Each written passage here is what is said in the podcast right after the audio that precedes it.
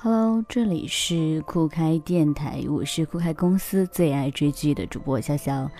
转眼就到二零一八年最后一个月份了，对于过去的时间越来越怀念。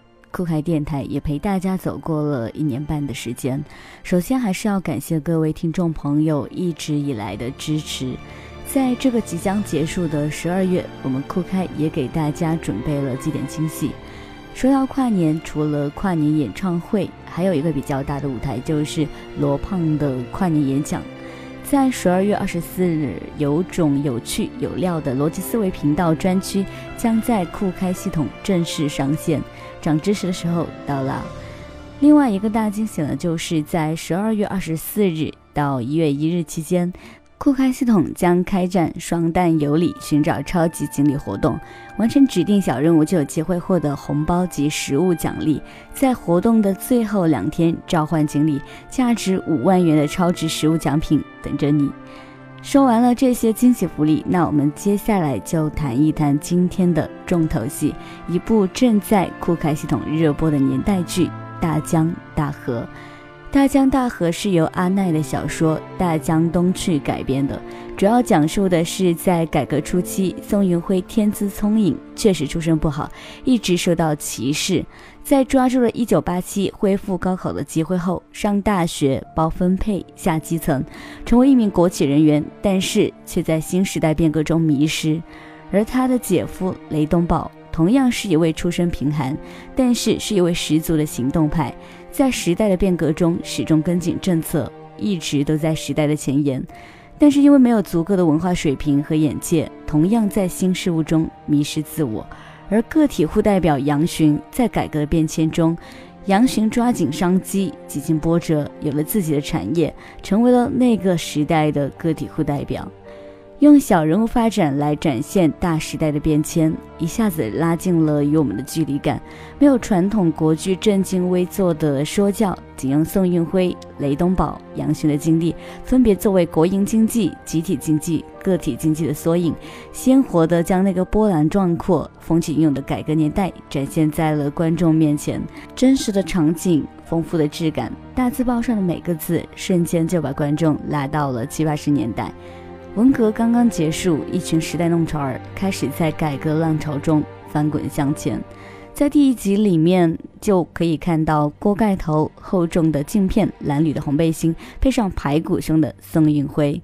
他拉着姐姐在回家的泥路上，得知考了全县第一的成绩，喜悦到哽咽，却又强忍的表情层次非常的丰富。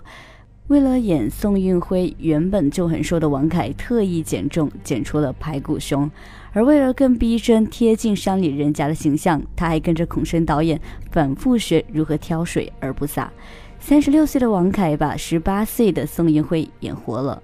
宋运辉虽然瘦弱，但内心强大，努力考上大学，对技术的追求也很执着。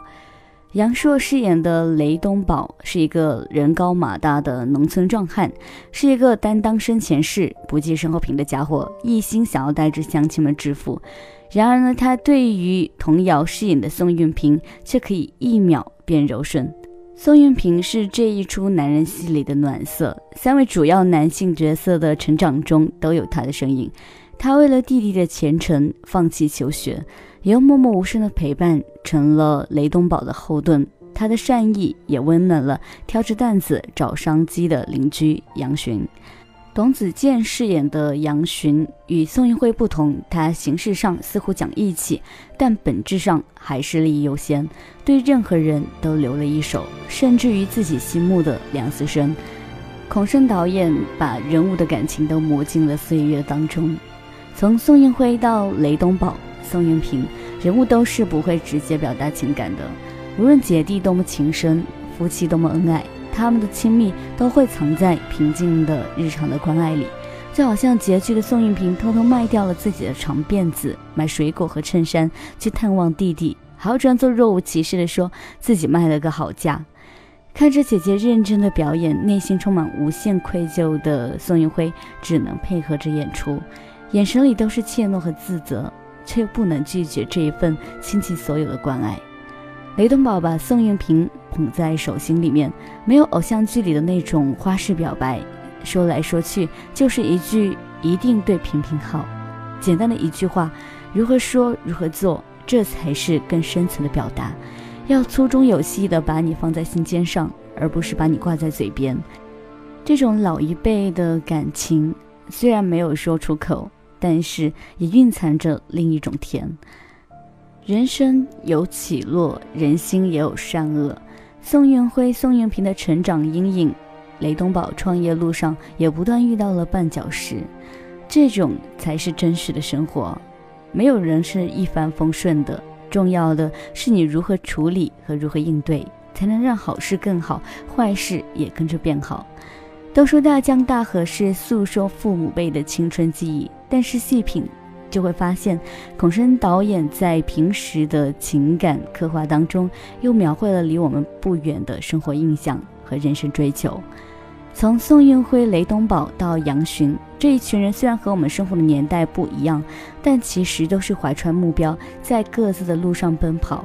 他们像一滴水一样渺小，却也正是他们拼命的、疯狂的奔涌着，才汇聚成时代的大江大河。不负时代，砥砺前行。大江大河正在酷开系统热播，快来看吧！感谢收听今天的酷开电台，我是主播潇潇。喜欢我的朋友，请点击关注并订阅酷开电台，更多精彩影视分享。我们下期节目再见。